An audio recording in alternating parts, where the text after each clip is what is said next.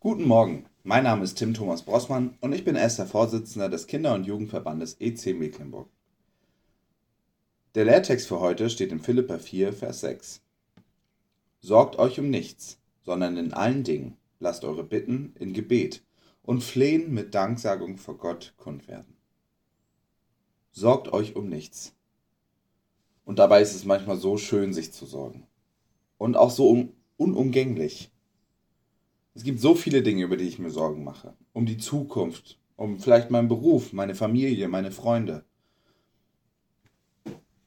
Wie soll ich mich da denn nicht sorgen? An dieser Stelle offenbart sich nämlich, wie man diesen Text liest. Versteht man ihn, so wie ich anfangs, als eine Arbeitsanweisung? Sorg dich um nichts? Denn wenn du dir Sorgen machst, dann ist irgendwas nicht richtig, dann glaubst du vielleicht nicht richtig. Oder versteht man ihn als Trost? Da ist jemand, der sagt, hey, du musst dich nicht sorgen. Und er liefert gleichzeitig noch eine Lösung.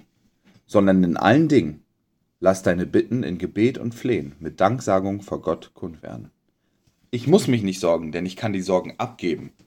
Ich kann sie an den abgeben, der eine Lösung für alles parat hat. Besonders spannend finde ich hier die Formulierung mit Danksagung vor Gott kund werden. Jetzt soll ich auch noch Danke sagen, während ich mir gerade Sorgen mache. Was ist damit gemeint?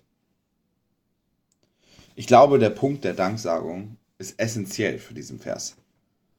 Denn sonst könnten wir Gott auch einfach als eine Wunschmaschine sehen. Zu sagen, Gott, hier, das sind meine Sorgen, kümmere dich mal drum.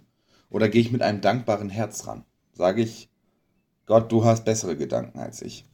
Du hast die Macht, das zu ändern. Dafür bin ich dankbar, dass ich es nicht machen muss und du dich darum kümmern kannst.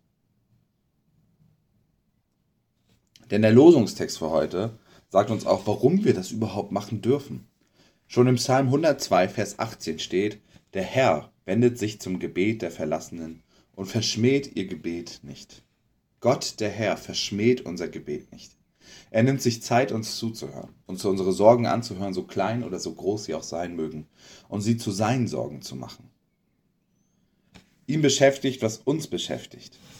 Und er möchte, dass wir das abgeben, damit wir uns nicht alleine rumplagen müssen. Von daher sage ich euch, sorgt euch um nichts.